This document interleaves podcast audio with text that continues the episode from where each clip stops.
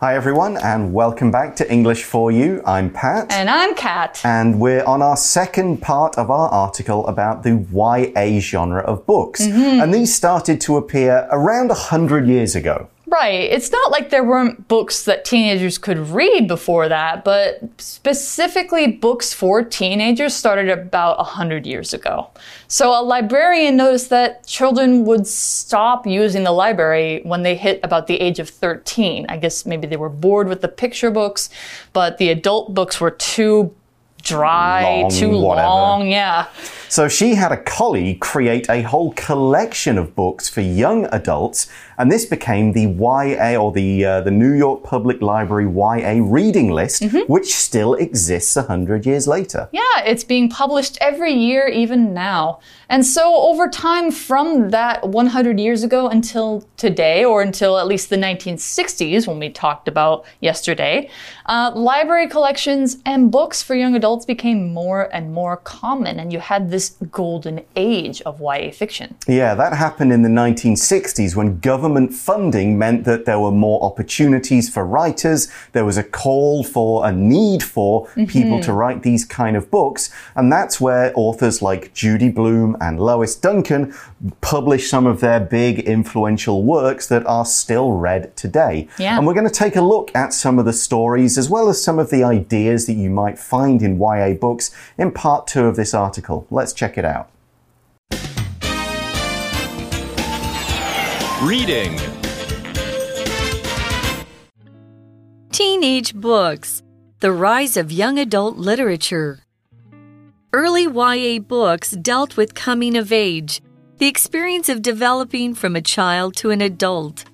Some topics common in early YA literature were dating, drinking, and drug use, social pressure, and individual identity.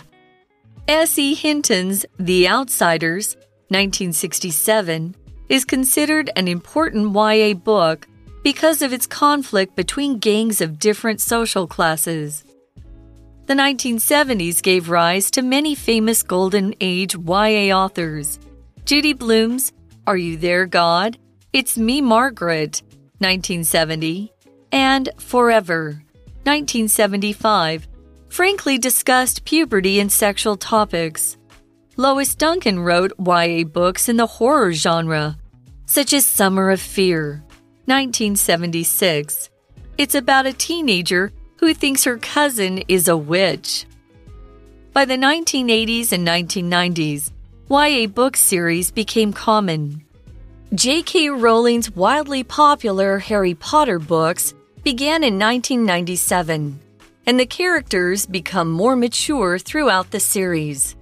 This is also true in Suzanne Collins' The Hunger Games trilogy and Stephenie Meyer's Twilight series in the 2000s. YA books since 2010 have often addressed important social situations like guns, racial inequality, and LGBTQ topics. Through YA literature, teenagers can learn more about themselves, their world, and their future. All right, our article on day two starts out by telling us early YA books dealt with coming of age, the experience of developing from a child to an adult. So, coming of age is something that every teenager goes through because it's a big shift to go from being a kid to being an adult. There's a lot that happens in between, and the YA books that were written in this early time dealt with that. To deal with something means to be about something or to have that as a subject. So basically saying these YA books were about coming of age, were about growing up. Yeah, all of the main characters would have been young people going mm -hmm. through typical things that young people in the real world face. Yes. And we see in the article it says some topics common in early YA literature and still today, I'm sure, were dating, yeah, drinking yeah. and drug use, yeah. You know, so, uh, social pressure, you know, be like other people, don't be like other people, what's expected, and then the article adds, and individual identity. Yeah. So these are topics or themes that a lot of YA literature literature was about. I can think of some YA books that are very, very recent that still deal with these kinds of things. Absolutely. Yeah, so uh, the article gives another, well, it gives our first example of what might deal with these kinds of themes. S.E. Hinton's The Outsiders, uh, written in 1967, is considered an important YA book because of its conflict between gangs of different social classes. Yeah. Many of my classmates read that one. I didn't myself. Okay. But yeah. But that sentence does contain today's language in focus, so let's take a moment to look into it a little more. So that sentence included the use of because of, and we're focusing today on the uses of because and because of. Both of these are used to provide the reason for something, why it happens. However, they do so in different ways. Because, when it's by itself, modifies the first clause of a sentence and therefore gives the reason for it. It's followed by a whole other clause, like, I was late for work because my alarm didn't wake me up. The second clause gives the reason for the first situation. But if we are giving a noun, noun phrase, or noun clause as the reason, not a full clause, we can use because of. The traffic was bad because of the heavy rain. The heavy rain is a noun phrase, and that is the reason for the traffic being bad. Now, you can also put because of at the start of the sentence. Because of the heavy rain, the traffic was bad. So this book, The Outsiders, was about gangs. Hmm. Yeah, gangs are something that a lot of young people have to deal with, especially if they live in cities or very densely populated areas. A gang is a group of young people who do illegal things together and who often fight against other gangs. So you'll see that they have like certain parts of a city, certain neighborhoods are like their territory, and other gangs can't come in there. They might have like gunfights or knife fights or things like that. It causes you know a lot of problems in these areas where uh, they where they exist. So the Outsiders is about gangs and maybe shows some reasons why young people join them, the kind of issues that they cause, and what can happen as a result. So, an example sentence, you could say, This part of the city is home to several gangs, so a lot of violent crime happens here. Okay, so let's move on and we see the 1970s gave rise to many famous Golden Age YA authors. So from this sentence, we know that that Golden Age, which started with the extra funding in the 60s, continued into the 70s. So it was quite a long Golden Age. Yeah. And when we use this phrase give rise to, that's similar to uh, a phrase we used yesterday, bring about. It means to cause something or to see the appearance of something. The 1970s gave rise to. Maybe it didn't cause it, the library funding would have caused it, but it certainly happened in the 1970s. And maybe the things that were happening in society, especially in the US at that time, mm-hmm. changes and things going on, Yeah. that caused people to write about certain topics. So it caused those kind of books to appear, and it also saw the appearance of those books. Yeah, exactly. And so, a couple of famous examples the article gives us Judy Blume's Are You There, God? It's Me, Margaret, written in 1970, and Forever, written in 1975, frankly discussed puberty and sexual topics. So, they discuss these issues very frankly. Let's check out that word and learn what it means. Frankly is an adverb that means an honest and direct way. Of course, you can guess by the ly at the end that if you take it off, you get the adjective frank. To be frank means, yeah, to be honest, to be direct. It basically means to not hide the truth just because it might not be nice. And so to speak frankly is to not shy away from topics that might be hard to hear about. So, periods and sexuality, some people might feel very shy about discussing these things, but these books talk about them frankly. They get it right out in the open and they don't shy away from it. So, an example sentence you could say the teacher spoke frankly about what would happen if we didn't follow the rules. So, one of the changes or one of these topics that's discussed frankly is puberty. And mm-hmm. puberty is the changes that happen when a child becomes an adult. Yeah. All the things that happen, not just to your body, but also to your mind. But the body is a big part of it. And, Yeah. you know, periods, as Kat mentioned, Yep. hair growing, voice deepening, getting interested in members of the opposite sex, all of those happen in puberty, and that leads to discussions of sexual things. Yeah, exactly. So sexual is an adjective that means about sex, relating to sex, uh, uh, involving sex. It can be about sexual activities or having sex, uh, people's relationships to each other, uh, if they feel how they feel about their bodies, how their bodies look, being male, being female, being other. Any of those things are sexual topics. So if you're talking about these kinds of things, you might be discussing sexual ideas. So, for an example sentence, you could say Rachel feels sexual attraction toward both men and women. Basically, she likes both men and women. Hmm. So, those are a couple of books by Judy Blume, who we mm-hmm. mentioned yesterday. Another author we mentioned yesterday was Lois Duncan. And we see in the next sentence, Lois Duncan wrote YA books in the horror genre, such as Summer of Fear, published 1976. So she was, uh, there are YA books that'll be about romance, about adventures, about growing up, but these ones are in the horror genre. Yeah. Horror is the category of books, movies, games, and so on, where the idea is to scare people, to kind of create a feeling of being scared, but in a safe environment, the mm-hmm. idea is. And horror movies, of course, often feature ghosts, vampires, crazy killers, lonely houses at night up on hills, that kind of thing. So here's an example sentence. Many horror films are released in movie theaters around Halloween. Exactly. And horror is just one genre of YA books. So we talked yesterday about categories. Um, genre is a similar word to category. It is talking about a particular type of literature or art. So you can have categories of almost anything. Like you could have categories Food. of, yeah, food or technology, but genre talks specifically about things people make. So in literature, you have the horror genre, you have romance, you have fiction and nonfiction. Uh, art has, you know, different genres too. It has like uh, impressionist art or abstract art. Uh, music has genres, pop music, like Pat said, heavy metal, all of those sorts of things. Those are all things that you can call genres.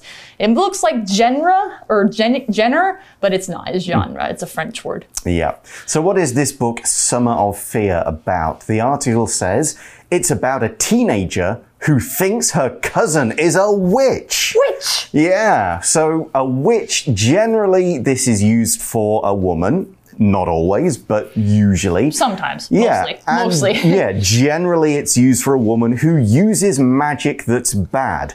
But again, this is not always true. Think of the Wizard of Oz. Are there you a are good witch or a bad witch? yeah, there are two good witches, two bad witches. They are women, they are use magic, but in some other books, witches can be men. In some other books, they're always bad. In some books, they're good and bad. They're always good. It really does depend on which kind of story you want to read and tell. But mm-hmm. By and large, you're kind of thinking witches, old woman, cat, eats children, flies on a broomstick, wears a big pointy black hat. Yeah, exactly. So yeah, uh, it's you know it's a horror story. It's about she's thinking maybe her cousin's doing some bad magic. So this was the golden age of YA, but it's not like YA has you know gone away. The article says by the 1980s and 1990s, YA book series became common. So of course you know basically it's a whole thing on its own. It's not something you know new and uh, interesting like like they're still interesting, but there's not something new anymore. It's just another genre of books. And they came in series. They still come in series. Now, series are sets of books or articles or something like that that have the same group of characters or the same subject. So you mentioned Twilight yesterday. Twilight is a series of, I think there's four books, right? Right. Yeah, four books in that series, or The Hunger Games, or Harry Potter. Those hmm. are other series, and there are lots and lots of YA series because there's lots of like fantasy books or big, grand adventures, things like that. And so, yeah, that's a series of books. A series, more generally, is things that come one after the other. So, like a TV show can also be called a series. Here's an example sentence I love this comic book series. The characters in it always have exciting adventures.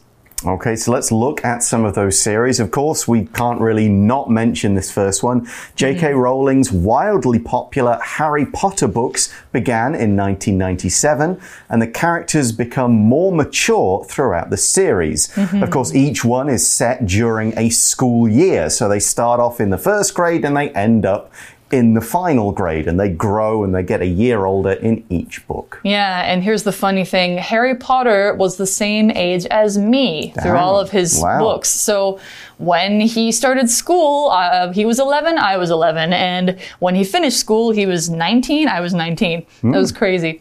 So that's one series. And then another example this is also true in Suzanne Collins's The Hunger Games trilogy, just like I mentioned, and Stephenie Meyer's Twilight series in the 2000s. So, what do we mean by trilogy? Ah, trilogy is a series of three, always three, novels, movies, and so on that are closely related and involve the same characters or themes. So, Hunger Games is a trilogy because it has three books.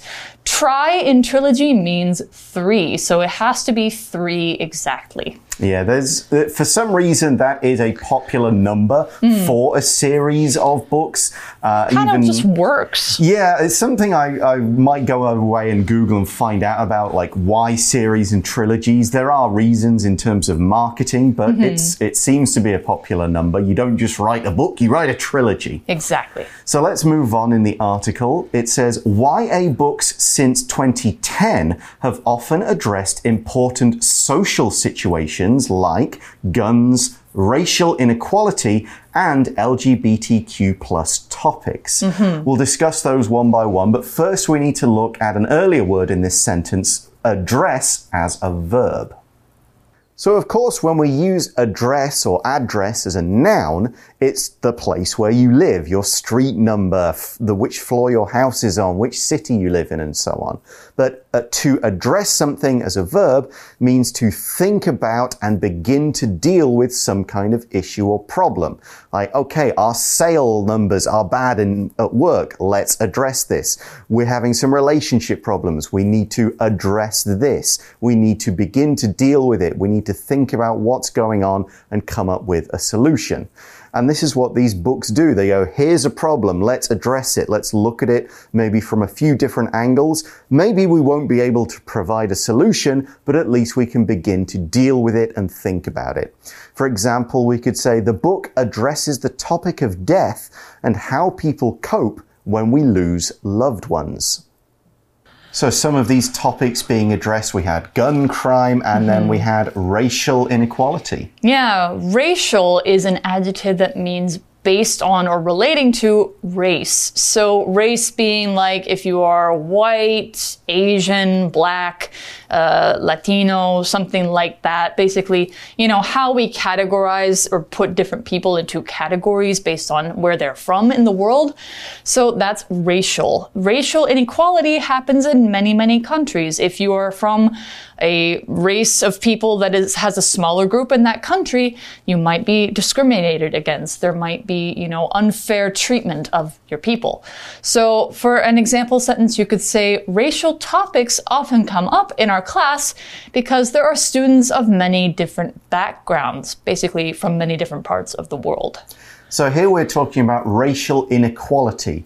Inequality is a state where things aren't equal and people are treated differently and unfairly due to who they are. It could be inequality between genders, so men getting paid more or treated differently to women. Mm-hmm. Could be inequalities due to people and who they want to marry or spend their lives with. That's a different kind of inequality. Racial inequality would be treating people differently because of their race, their skin color, etc. Mm-hmm, exactly. And I can think of The Hate You Give as an hmm. example of a YA book about this topic. I can also think of one for this next category, which is LGBTQ, plus, or you could say LGBTQIA, or any different varieties of this acronym. It stands for lesbian, gay, bisexual, transgender, queer questioning, and other. That's the plus. It's a catch all term for people of less common sexual or gender identities. If you don't uh, identify as the sex you were born in, or if you like someone, like if you like people who are not the opposite sex, like most people do, then you might fall under this idea. You might be, you know, what is thought of as queer. Yeah. And um, so, yeah, it's a catch all for that. And the one I can think of for that, the YA book, is Heartstopper. Okay, that's another one to check out. Yeah. So the article moves on to its conclusion now and says through YA literature, teenagers can learn more about themselves, their world, and their future. And these books are often good because they can go, hey, I have the same kind of problems as this person. It feels like this book is about me and my situation. Mm-hmm. And maybe they can learn something, they can feel better because of it. Yeah. And um, most of the people who write YA literature have gone through similar things to hmm. what they're writing about, and they came out the other side as well rounded adults. So you can think of this as kind of like it's lessons for how to grow up. Hmm, yeah. Okay, well, that brings us to the end of our article, but we're not quite done. Let's go to our For You chat question. For you chat. All right, our For You chat question for today Which YA book has had the most influence on your life and thoughts? Why? Hmm, okay, well, as I said in our introduction back at the start of day one, I read a lot of fantasy and I have done ever since I was pretty young. Mm-hmm. Now, some of the fantasy I read, because fantasy also has its own kind of subgenres. There mm-hmm. are fantasy books almost for kids, fairy stories and so on. Yes. There are fantasy books that are definitely better for adults to read because of mm-hmm. what's in them.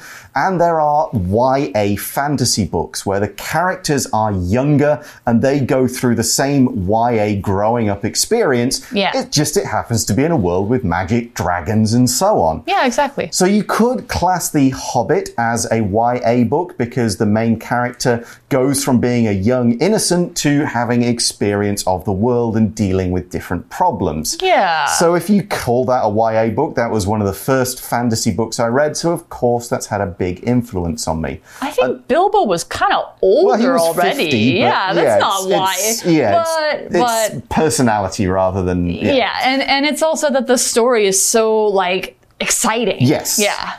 Uh, another example would be the uh, the Belgariad series by David Eddings, where the main character starts off as a sort of 12, 13 year old farm boy who finds out. Surprise, he's the chosen one who needs to fight the big evil Dark Lord God and save the world. But on the way, he has to deal with responsibilities growing up, being put in this situation, love stories, and so on. Yeah. Uh, I did enjoy those books as a kid. Looking back, I can kind of go, hmm, this has still got some nice stuff, but it Yeah. is a little bit young for me now, but it was certainly interesting to read when I was that age. Yeah. I think for me, the one that I remember having a big impact on me was Lord of the Flies. Ah, yeah. Yeah, and uh, it's a- it's an it's a book about a bunch of kids who their ship uh, crashes on an island and they have to survive together, but they end up basically having a war, and um, it just it introduced a lot of ideas about society and about how people have relationships with each other um, and how it can go wrong. Yeah. So it, yeah, it's a very dark book, but I think it's definitely worth reading. If you find Lord of the Flies, give it a shot. Yeah, the worst witch books as well. Jill Murphy, I think, was the author of that. But those, it's it's kind of like Harry Potter before Harry Potter Yeah. with a girl as the main character. Yeah. But definitely worth checking out. Right. Okay, that's all the time we have. Thanks for watching, everybody. For English for you, I'm Pat, And I'm Kat. and we'll talk to you again soon. Bye bye. Bye. Vocabulary Review Gang. It's not safe to go to this park at night because gangs often fight each other here. Frankly. The acting teacher frankly told the young man that he would probably never become a working actor. Sexual. Jamie and Morgan care deeply for each other, but they do not have a sexual relationship. Horror. Jill went to see a horror movie, but it scared her and she left the movie theater early. Address. At this afternoon's meeting, we'll address the problems with the department's work and try to solve them. Racial. The school used to have a racial divide. It separated black students from white students until the 1960s.